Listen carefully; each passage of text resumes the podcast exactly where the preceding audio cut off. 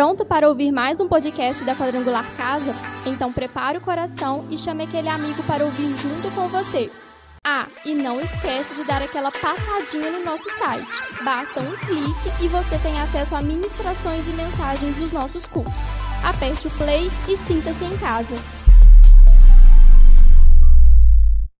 Nos reunimos aqui. Nós temos certeza que Deus, desde quando nós entramos aqui, Ele já estava ele estava aqui nos esperando. Então, abra o seu coração, abra também aí a sua Bíblia. Eu tenho certeza que Deus ele tem uma palavra para ser liberado sobre a nossa vida nessa noite. Tiago, no capítulo de número Tiago, no capítulo de número 4, nós vamos ler a partir do versículo de número 13.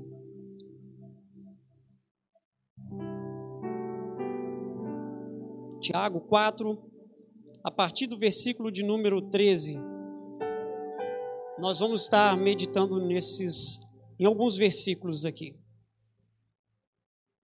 Amém? Todo mundo achou? Ouça agora, vocês que dizem, hoje ou amanhã iremos para esta ou aquela cidade, passaremos um ano ali, faremos negócio, ganharemos dinheiro. Vocês não sabem o que lhes acontecerá amanhã. O que é a vida? Vocês são como a neblina que aparece por um pouco de tempo e depois se dissipa. Ao invés disso, deveriam dizer: se o Senhor quiser, viveremos e faremos isto ou aquilo. Feche seus olhos, Pai. Mais uma vez, ó Deus, nós estamos diante da da palavra do Senhor. E o que nós pedimos é que o Senhor, ó Deus, possa ministrar o nosso coração. Que o Senhor possa ter misericórdia, ó Deus, da minha vida, Pai. Que o Senhor, ó Deus, possa possa falar, ó. Que não seja, ó Deus, por mim, mas que seja através de mim. Que o Senhor, ó Deus, fale com teus filhos. Fale, ó Deus, com a tua igreja, Pai. É o que nós te pedimos e desde já nós te agradecemos. Em nome do Senhor Jesus. Amém, irmãos. Pode se sentar. Quando nós olhamos para a epístola de Tiago, a epístola de Tiago, ela é considerada a carta geral. Diferente de dos escritos de Paulo, que Paulo ele vem tratando especificamente para uma igreja. Paulo ele trata, vem falando assim, a carta à igreja tal, carta à igreja Y, a carta pastoral para Timóteo. Então, a carta, o escrito de Tiago, ele é um escrito geral, é uma carta geral, é uma carta para a igreja. O escrito de Tiago, ele é direcionado para a igreja em geral. Então a carta de Tiago, ela encaixa no nosso, no nosso contexto. A carta de Tiago, ela foi escrita para todos os, os crentes dispersos naquele, naquela época. Todos aqueles que estavam, que consideravam cristãos, essa carta, ela foi endereçada, ela foi direcionada para essas pessoas. E o propósito de Tiago, quando ele escreve essa carta, era trazer um amadurecimento, era trazer um alinhamento de coração, era para trazer um, um, encorajamento na vida dos cristãos, Helder. É com esse objetivo agora que Tiago ele escreve, é para isso. É para trazer essa, é para fazer com que trazer esse amadurecimento, encorajar, alinhar o coração dos crentes alinhar o coração daqueles que estavam espalhados e que diziam ser crentes.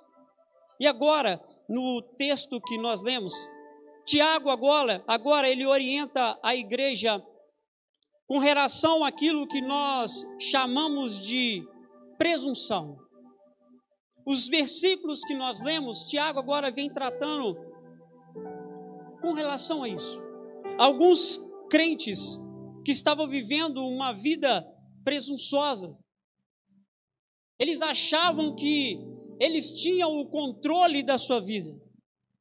Eles achavam que eles poderiam fazer aquilo que eles quisessem. Eles estavam no controle. Era isso que esses crentes eles estavam, era dessa forma que eles estavam vivendo. Como se eles tivessem o controle da vida, como se a vida ele tivesse no poder deles e que eles decidissem então agora Tiago ele vem tratando a respeito disso, dessa presunção a um ponto deles virarem e falarem assim: "Não, nós vamos para lá, nós vamos fazer, nós vamos fazer que, com que aconteça, nós vamos ganhar dinheiro, nós vamos estabelecer isso, isso e aquilo". Era essa presunção que existia no coração deles e Tiago ele vem tratar. E nesses versículos, Tiago está nos orientando a não vivermos uma vida presunçosa a não vivermos achando que achando que nós temos o controle da nossa vida. A viver achando que nós temos o controle do nosso tempo. É isso que Tiago ele está falando. Então, diante disso, Tiago ele traz para nós alguns conselhos. Conselhos para que nós não vemos ter o mesmo erro, cair no mesmo, no mesmo engano. E como essa carta é uma carta para a igreja, ela é para nós. Então os conselhos que Tiago ele trouxe para a igreja que estava dispersa serve para mim e para você. Serve para nós nessa noite. Então o primeiro conselho que Tiago ele traz o primeiro conselho é: não temos o tempo que achamos que temos. Nós não temos o tempo que nós achamos que temos, irmãos. Olha comigo no versículo de número 13 e o versículo de número 14. Você que está com a sua Bíblia aberta. Ele diz o seguinte: Ouça agora, vocês que dizem, hoje ou amanhã iremos para esta ou aquela cidade, passaremos, passaremos ali Passaremos um ano ali, faremos negócios, ganharemos dinheiro. Aí ele continua no versículo de número 14 dizendo: Vocês não sabem o que lhes acontecerá amanhã. Vocês não sabem o que vai acontecer amanhã. E ele disse: O que é a sua vida? Vocês são como uma neblina que aparece por um pouco tempo e depois dispersa. Tiago está falando assim: olha, vocês não têm o tempo que vocês acham que você tem. Quantos de nós, irmãos, já já falamos sim? Não, amanhã eu faço. Não, amanhã eu eu, eu resolvo. Não, amanhã eu, eu vou lá. Não, amanhã eu isso. Ah, não, amanhã. Não, depois eu ligo. Não, depois eu resolvo essas coisas. Como se nós tivéssemos a certeza que nós teríamos a oportunidade de fazer depois.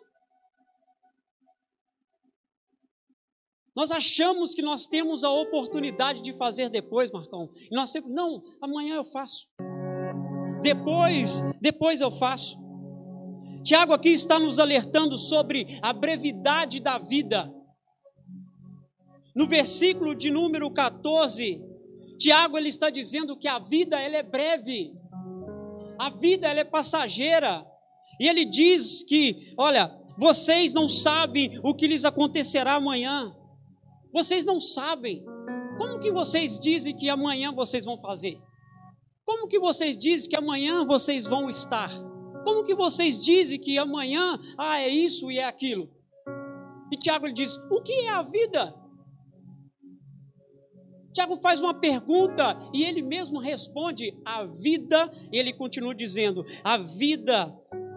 Aí ele continua dizendo: vocês é como uma neblina, a vida é como uma neblina. É como uma neblina que você, você está ali vendo, ela está ali, mas daqui a pouco ela começa a te dissipar e você não a vê mais. Você não consegue ver. E Tiago está falando assim: a vida é comparada a uma neblina. Está aqui e daqui a pouco foi. Como que vocês querem dizer que amanhã ou depois nós vamos fazer? Sabe dizer, como? Que vocês querem achar que tem um controle da vida? Como que vocês querem achar que tem um controle do tempo? Quantas pessoas, irmãos, quantas pessoas que hoje elas estão inquietas porque acharam que teria o tempo que precisasse para resolver suas pendências e deixaram para amanhã o que poderia ter feito hoje. Quantas pessoas que carregam sentimentos dentro dela porque elas poderiam ter resolvido, mas pelo simples fato delas dizer não, amanhã eu faço, esse amanhã nunca chegou. Esse amanhã nunca chegou na vida delas. E agora existe uma inquietação dentro delas. Então não deixe para amanhã o que você pode fazer hoje, irmãos. Não deixe, Tiago está nos orientando, não deixe para amanhã o que você pode fazer hoje. Se você pode fazer hoje, vai e faça. Resolva o que precisa ser resolvido hoje. Porque talvez o amanhã não chegue, irmãos. Talvez o amanhã não chegue. Nós estamos aqui, mas nós não sabemos o que vai acontecer daqui um minuto. Nós não sabemos. Provérbios, no capítulo de número 27. Provérbios 27, o versículo 1.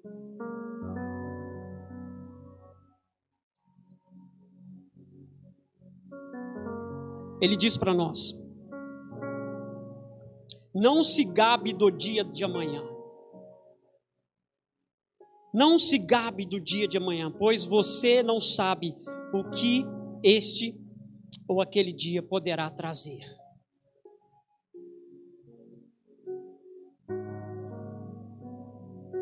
Essas últimas semanas, irmãos, eu fiquei muito pensativo com relação a isso. Deus estava gerando essa palavra no meu coração. E eu sentado diante dos noticiários. E ali eu estava vendo toda aquela tragédia que aconteceu na Turquia e na Síria, onde que já foram mais de 45 mil pessoas. 45 mil pessoas, irmãos, que morreram. E diante de estar ali, passou-se uma, uma, uma reportagem. E nessa reportagem estava a cena de um pai sentado no meio de toda a destruição,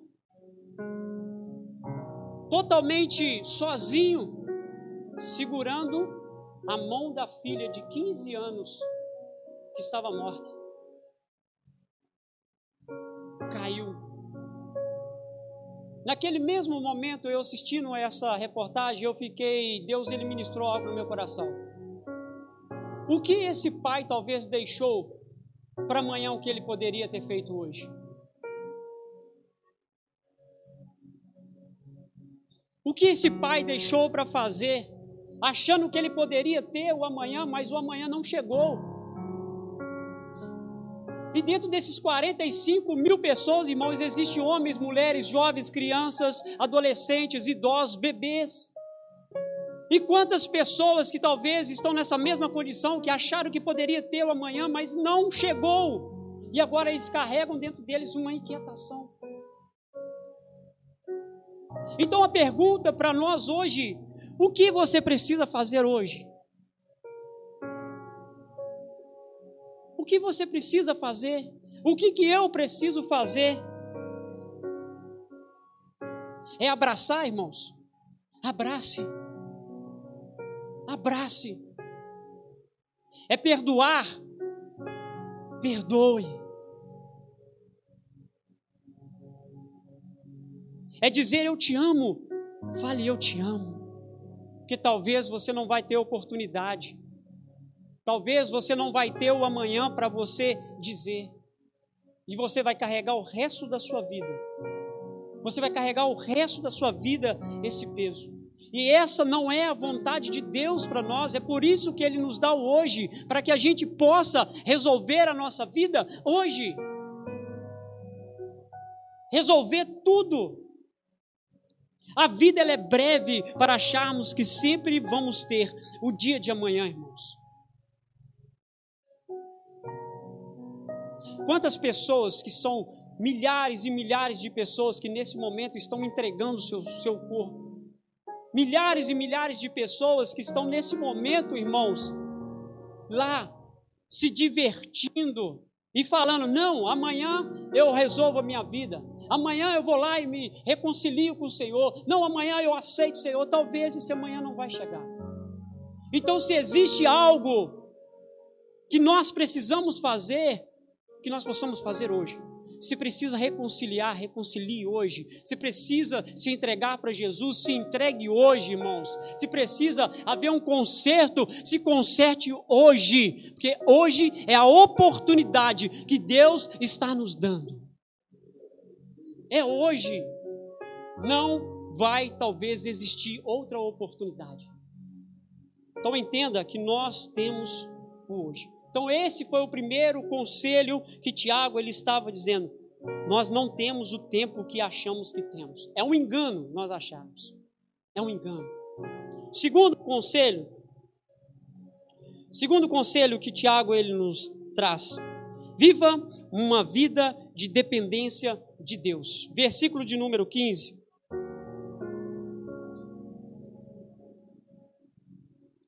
Ele diz: ao invés disso, devemos dizer: se o Senhor quiser, viveremos e faremos isto ou aquilo. Tiago, Tiago aqui agora está refutando uma ideia que estava estava na mente dos, dos cristãos. Uma ideia que estava passando na mente deles de viver uma vida paralela à vontade de Deus. Eles diziam que conheciam a Deus, mas viviam como se eles não existissem. Eles diziam: Ó, nós somos cristãos, Edgar. Somos cristãos. Mas na prática, na hora deles colocarem em ação aquilo que de fato era para fazer, era para exercer uma vida de um cristão, eles se isentavam, se isentavam. E essa atitude, nós chamamos isso de ateísmo prático. É um ateísmo prático. O ateísmo prático é aquele que confessa que conhece a Deus, mas nega nas obras, mas nega nas suas atitudes. Você diz: Olha, eu conheço a Deus.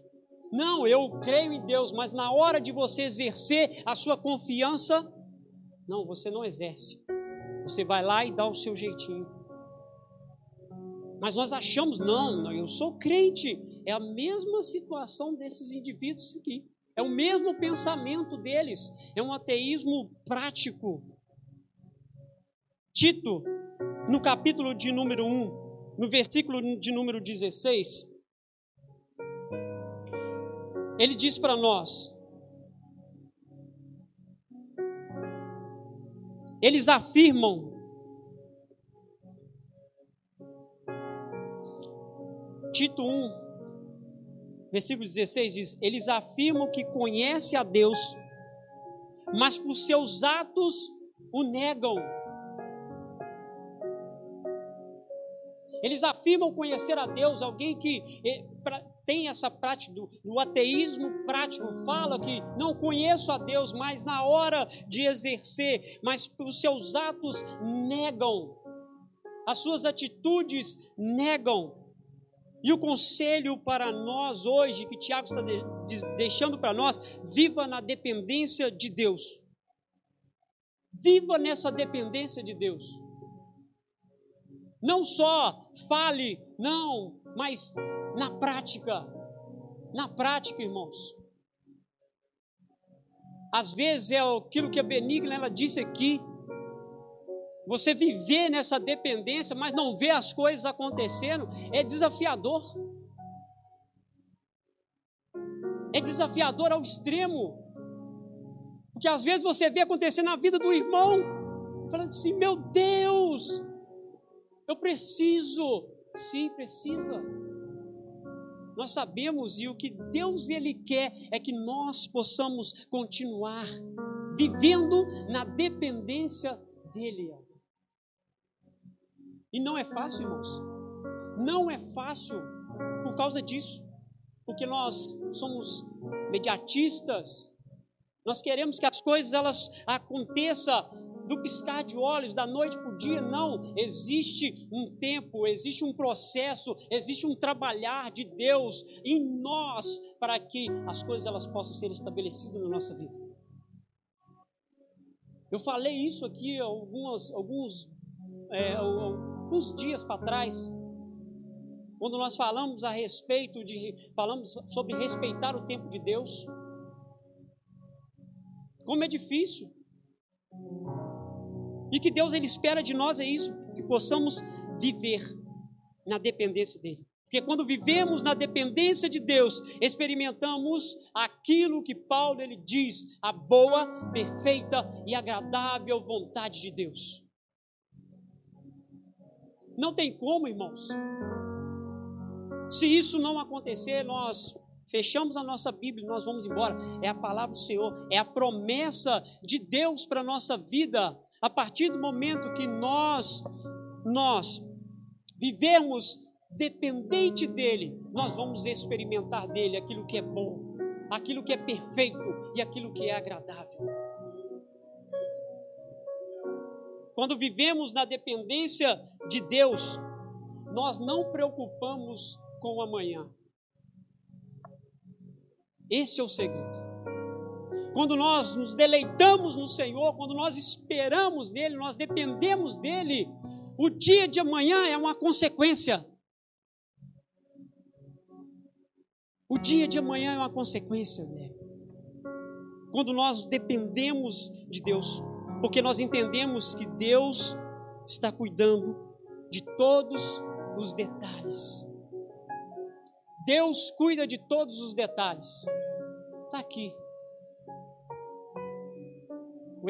prova viva, deu testemunho agora. Deus cuida de todos os detalhes, irmãos. Como não viver na dependência dEle? Ele sabe de todas as coisas, Ele nos conhece, Ele sabe qual é a nossa limitação, Ele sabe qual é a nossa fraqueza, Ele sabe de tudo. Então nós precisamos viver na dependência de Deus. Por isso, viva o que Deus tem proporcionado hoje, como se não houvesse amanhã, irmãos. Viva o que Deus está te dando hoje, o que Deus está te proporcionando hoje, como se não houvesse um amanhã. Viva intensamente, irmãos. Viva intensamente. E eu quero concluir dizendo: Viva como se não houvesse amanhã. Mas não com uma irresponsabilidade. Viva como se não houvesse amanhã, não como uma irresponsabilidade, com uma vida largada, com uma vida bagunçada. Não, não. Viva como se não houvesse amanhã o que Deus está nos proporcionando hoje. Viva como se não houvesse o amanhã, porque nós não temos o que achamos que temos. Então, viva hoje. Viva como se não houvesse o amanhã, na dependência de Deus, desfrutando de tudo aquilo que Deus está nos dando hoje. Porque talvez você não vai ter amanhã.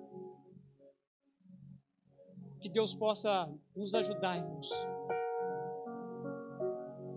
Que Deus possa nos ajudar e fazer com que a gente venha entender, para que a gente possa viver o nosso coração tranquilo em Deus. Quantas pessoas vivendo uma vida de vivendo uma ansiedade ao extremo porque elas estão aqui, mas a mente delas está lá, lá no amanhã sendo que elas nem sabem Tiago ele deixa bem claro o que é a vida de vocês para que vocês pensem no amanhã. Deixa eu abrir um parênteses. Ele não está falando o quê? Ele não está falando assim, ó, vocês precisam agora viver com a vida tudo bagunçada. Não, não é uma questão de desorganização.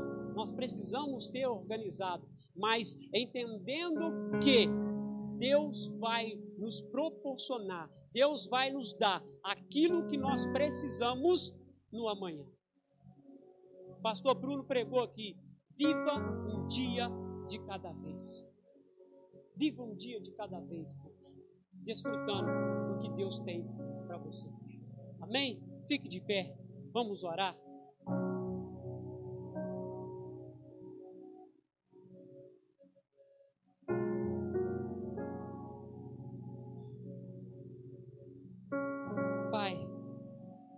Mais uma vez nós queremos agradecer ao Senhor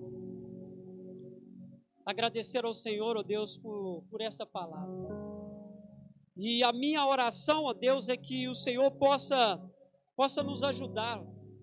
Porque como, ó Deus, nós às vezes somos falhos e achamos que nós temos o tempo suficiente desse mundo para fazer tudo aquilo que nós queremos. E a nossa oração, ó Deus, é que o Senhor possa nos, nos ajudar a entender isso que nós precisamos viver hoje intensamente, Pai. Viver hoje como se não houvesse o amanhã. Nós precisamos, ó Deus, amar os nossos hoje como se não houvesse amanhã. Nós precisamos perdoar como se não houvesse amanhã. É por isso, ó Deus, que nós estamos aqui e essa palavra, ó Deus, traz sobre nós um direcionamento. Então nos ajuda, Jesus. Ajuda a tua igreja, ó Deus. Que nós possamos, ó Pai, possamos cada dia mais viver a vontade do Senhor, viver a dependência do Senhor, ó Deus. Pai, nós te louvamos, ó Deus, nessa noite. Nós te glorificamos, ó Pai, com a certeza, ó Deus, que o Senhor, ó Deus, falou com pessoas neste lugar. O Senhor falou comigo, ó Pai. E eu tenho certeza que pessoas precisavam ouvir isso, ouvir a tua palavra, Pai. Ó Deus, que o Senhor, ó Pai, possa nos abençoar, Jesus. Que o Senhor, ó Deus, continue, ó Pai, cuidando de nós. Cuida da tua igreja, ó Pai. Quando nós recebemos, ó Deus, uma palavra como essa, nós entendemos o cuidado do Senhor. E é por isso, ó Deus, nós te louvamos, Pai. Nós te glorificamos, ó Deus, com a certeza que o Senhor está cuidando de nós. O Senhor está cuidando de nós nos mínimos detalhes. Nós te louvamos, Jesus. Nós te glorificamos. Desde já, Deus, nós te exaltamos, porque o Senhor é digno de toda a honra, de toda a glória. Amém, Jesus.